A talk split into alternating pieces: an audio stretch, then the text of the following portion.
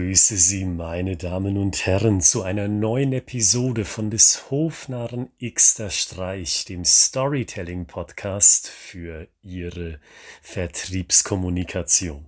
Gerade wenn Sie dieser Podcast-Reihe schon einer Weile folgen, wissen Sie, jetzt ist es wieder Zeit für einen Praxistipp zum Thema Storytelling für Ihren nächsten Außendiensteinsatz oder auch Innendiensteinsatz. Und in dieser Episode ist das natürlich ganz genauso. Deswegen ohne weitere Vorrede hinein in den Praxistipp. Storytelling ist ein Informationsbeschaffer. Das ist der Praxistipp, den ich Ihnen heute mitgeben möchte. Und zwar nicht nur direkt in dem Vertriebsgespräch, das Sie anstreben mit einer Entscheidungsperson, sondern auch schon davor. Und dieser Praxistipp, der spielt in ein Thema hinein, das mein guter Freund Carsten Lexer und ich in unserem Buch So gewinnen Gründer ihre Pitches erwähnen. Da geben wir den jungen Gründern den Tipp, eine Präsentation beispielsweise vor einem Kunden beginnt nicht erst mit dem Moment, in dem das Start-up zur Tür reintritt auf dem Betriebsgelände des Kunden und der Kunde sagt, super, schön, dass Sie da sind, legen Sie mal los, die Präsentation eines Startups beginnt in unseren Augen vielmehr schon dann, wenn die jungen Gründer den Erstkontakt wagen, weil ab diesem Moment, in der Regel am Telefon, ab diesem Moment bereits beginnt sich das Startup zu präsentieren. Und dasselbe Prinzip gilt für das Thema Storytelling im B2B-Vertrieb im Allgemeinen. Storytelling, das wissen Sie, wenn Sie schon länger dieser Podcast-Reihe zuhören, existiert auch als passives Storytelling, also als Mittel, um einem Interessenten oder einer Interessentin die Möglichkeit zu geben, selbst eine Story in dem Gespräch beizusteuern, damit Sie als Verkäufer besser im Bilde sind und damit das Gespräch, das Vertriebsgespräch so effektiv wie möglich ist für beide Seiten, weil sich beide Seiten in Gewissheit wiegen können, der jeweils andere weiß genau, was ich meine. Aber dieses passive Storytelling, dieses Informationsbeschaffen, wenn Sie so wollen, das beginnt nicht erst beim vereinbarten Vertriebsgespräch, sondern das beginnt bereits beim Erstkontakt, den Sie in Ihrer Akquise bei einem Unternehmen wagen. Ich möchte Ihnen dazu ein konkretes Beispiel geben. Sie wissen ja, Kaltakquise ist hier bei uns intern eines unserer täglichen Brote. Unser internes Ziel ist es, an jedem Wochentag, also von Montag bis Freitag, jeweils zehn Entscheider ans Telefon zu bekommen. Regelmäßig. Erfolg ist in diesem Sinne für uns planbar. Und vor, ich glaube, es waren zwei Wochen, vor zwei Wochen, da hatte ich die Verantwortliche von einer Personalentwicklungsabteilung am Telefon und ich habe diese Entscheiderin gefragt, sagen Sie, wenn es um das Thema Vertriebsweiterbildung in dem B2B bei Ihnen geht, wer ist denn da die direkte Ansprechperson bei Ihnen? Denn im Gespräch habe ich schon herausgefunden, die Dame, die ich am Telefon gehabt habe, die war eben nicht die direkte Ansprechpartnerin für das Thema Vertriebsweiterbildungen. Also könnte man ja denken, okay, Herr Gritzmann, Sie haben es probiert in der Personalabteilung, macht ja Sinn, Ihre Anfrage an die Personalabteilung zu richten. Die Frau ist aber nicht die richtige Ansprechpartnerin, also möglichst schnell den Namen der Person herausfinden, die verantwortlich ist und sich aus dem Gespräch verabschieden, denn man will ja mit der richtigen Person in Kontakt kommen. Und genau das habe ich nicht gemacht, weil in meinem Kopf verankert ist, Storytelling ist ein Informationsbeschaffer und zwar schon beim Erstkontakt. Und in diesem Kontext möchte ich Ihnen auch sagen, der Begriff Informationsbeschaffer, der ist für mich positiv besetzt. Das bedeutet nicht, dass ich mit Storytelling Leuten etwas aus der Nase ziehen will, etwas entlocken möchte, was sie eigentlich gar nicht preisgeben möchten, um Gottes Willen. Das ist keine unethische Methode. Was ich mit Informationsbeschaffung meine, ist einfach, Storytelling ist ein Mittel, um mich so gut wie möglich auf ein Vertriebsgespräch vorzubereiten oder wenn ich schon im Vertriebsgespräch bin, ist Storytelling deshalb ein Informationsbeschaffer, weil ich mir in diesem Gespräch dann den bestmöglichen Überblick verschaffen kann, was denn bei diesem Unternehmen los ist und ob meine Storytelling-Dienstleistung dann tatsächlich die richtige ist. Zurück also zu diesem Gespräch, das ich mit der Dame aus der Personalentwicklung hatte. Was ich diese Entscheiderin gefragt habe, beispielsweise, war das folgende. Sagen Sie, wenn Sie sagen, der Herr Schaumhuber, fiktiver Name, also der Leiter Ihres Sales Departments, der ist, sagen Sie, die richtige Ansprechperson. Sagen Sie, wenn ich Sie fragen darf, was würde mir denn der Herr Schaumhuber sagen, wenn ich ihn nach seinem dringendsten Vertriebsproblem fragen würde im B2B.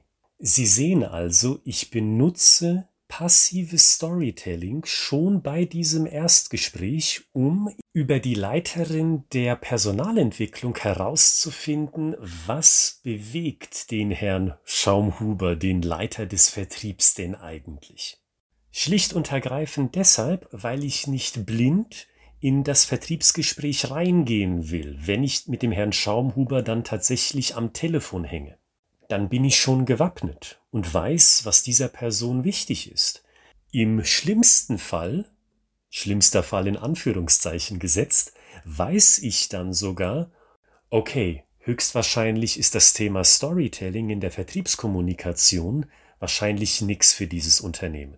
Und dann kann ich entscheiden, Mache ich mir trotzdem die Mühe, mit dem Herrn Schaumhuber zu reden oder macht es dann eher keinen Sinn und ich sollte meine Vertriebsenergie, meine Vertriebszeit besser gesagt, dann lieber in einen anderen Call investieren?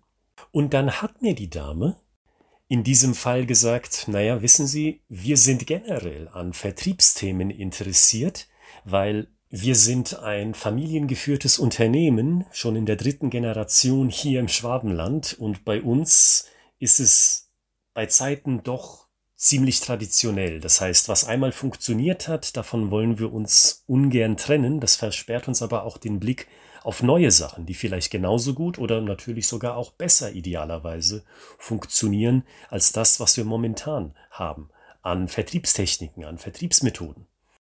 Also auf den Punkt gesagt, Herr Gritzmann, ich glaube bei dem Herrn Schaumhuber, da stoßen Sie auf ein offenes Ohr, wenn Sie etwas Neues anzubieten haben, das auch funktioniert. Super, habe ich mir gedacht und habe ich auch direkt gesagt und ich habe sogar eine Frage hinterhergeschoben. Sagen Sie, können Sie sich an ein Gespräch mit dem Herrn Schaumhuber erinnern, wo er gesagt hat, boah, diese Weiterbildung, die haben wir gemacht und das hat uns wirklich gut gefallen und das haben wir auch vor allen Dingen umgesetzt, weil wir glauben, das bringt es bei uns im Vertrieb. Sie sehen, ich benutze eine weitere Frage, um passives Storytelling anzuregen. Ich bleibe bei der Person, also bei dem Herrn Schaumhuber, und ich frage konkret nach einer Handlung, in dem Fall einer Aussage von dem Herrn Schaumhuber, die er getätigt hat, um mir selber zu verdeutlichen, aha, so ein Typ ist der Herr Schaumhuber. Das ist dieser Person wichtig. So tickt die Person ein Stück weit. Und so kann ich herausfinden, lohnt sich die Zeit für mich in der Akquise, aber auch für den Herrn Schaumhuber. Und ich muss Ihnen sagen, für all diejenigen insbesondere, die jetzt skeptisch sind und sagen, na ja, ich glaube ja nicht, dass das so funktioniert. Ich muss Ihnen sagen, ich war auch skeptisch, bevor ich das gemacht habe. Aber ich sage Ihnen auch, ich habe immer und immer und immer wieder die Erfahrung gemacht, wenn Sie höflich und authentisch und offen auftreten und wenn Sie zwar direkt, aber sehr sympathisch diese Fragen stellen, dann geben Ihnen die Leute Antwort, dann erzählen Ihnen die Leute vielleicht sogar mehr, als Sie eigentlich beabsichtigt haben zu fragen, was ja in dem Sinne ein Vertrauensbeweis ist. Also das große Wort in diesem Kontext lautet für mich authentisch sein. Und ich möchte Ihnen in diesem Kontext auch geradewegs heraus sagen, wenn Sie so rüberkommen wie so der typische schmierige Verkäufer, der nichts anderes will als Information und dem die Person, mit der er redet, komplett egal ist, naja, dann machen die Leute auf der anderen Seite des Telefonhörers dicht. Dann werden sie von der Dame in diesem Fall, die die Personalentwicklung geleitet hat, gar nichts erfahren. Und dieser Eindruck, das musste ich leider auch schon erfahren, dieser Eindruck entsteht sehr schnell. Mehr als nur einmal habe ich mir auf die Zunge gebissen und ich habe mir gedacht, Olli, du Depp, so wie du jetzt gefragt hast, kam das richtig dämlich rüber. Und zwar in einer Weise, die dich in kein gutes Licht stellt. Also mein Tipp, achten Sie auf sowas. Kommen Sie immer natürlich sympathisch rüber. Seien Sie sympathisch und natürlich. Und wirken Sie eben nicht wie dieser typische, schmierige bei Zeiten Verkäufer, der nur an Information interessiert ist. Und wirken Sie, und das ist mein zweiter Tipp in diesem Kontext, wirken sie auch nicht so, als ob sie ihre Fragen ablesen würden. Da kenne ich auch ein paar Leute, die zumindestens so wirken, beziehungsweise manche Leute habe ich gesehen, die haben tatsächlich so einen Fragenkatalog neben sich liegen und klingen dann dementsprechend auch so. Weil ich glaube, das hört man aus der Stimme heraus und aus der Art, wie gefragt wird, dann denken sich die Leute ja auch, nee, dem oder der erzähle ich gar nichts, weil wenn diese Person gar nicht richtig zuhört, sondern so eine Checkliste neben sich liegen hat und einfach Fragen aus dem Katalog an mich richtet, der Person erzähle ich gar nichts. Also, finaler Strich unter diesem Thema, seien Sie sympathisch, seien Sie natürlich sympathisch und benutzen Sie Storytelling als Informationsbeschaffer, schon beim Erstkontakt und nicht erst beim eigentlichen Vertriebsgespräch, wo sie dann in meinen Augen aufgeschmissen sind, wenn sie sich die wichtigen Informationen zur Person, zur Abteilung erstmal direkt von dem Vertriebsleiter oder dem Entscheider holen müssen, der für sie relevant ist. Hören Sie sich dazu auch die vorangegangenen Episoden an aus dieser Podcast-Reihe, wo es um das Thema passives Storytelling geht, damit Sie sich noch besser vorbereiten können. Was bedeutet denn eigentlich passives Storytelling?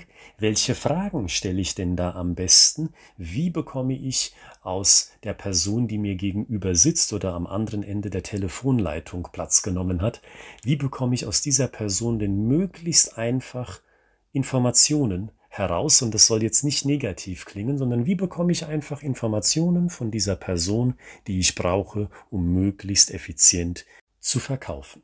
Schauen Sie auch in die Beschreibung dieser Podcast-Episode für die Fachbücher aus meiner Feder beziehungsweise aus der Feder von mir und meinem guten Freund Carsten Lexer. Und wenn Sie sagen, Herr Gritzmann, ich möchte mich mit Ihnen oder mit Ihrer Kollegin im Detail zum Thema Storytelling im Vertrieb austauschen, dann schreiben Sie uns unter der bekannten E-Mail-Adresse ich at schreibegeschichten.de. Genau diese E-Mail finden Sie auch in der Beschreibung dieser Podcast-Episode. Und mit diesen Worten wünsche ich Ihnen ein großartiges Wochenende. Genießen Sie die Sonne, genießen Sie auch die Fußball-EM, wenn Sie Fußballfan sind. Wir hören uns auf jeden Fall am Montag mit einem neuen Praxistipp hier bei des Hofnarren X der Streich, dem Storytelling Podcast für Ihre Vertriebskommunikation.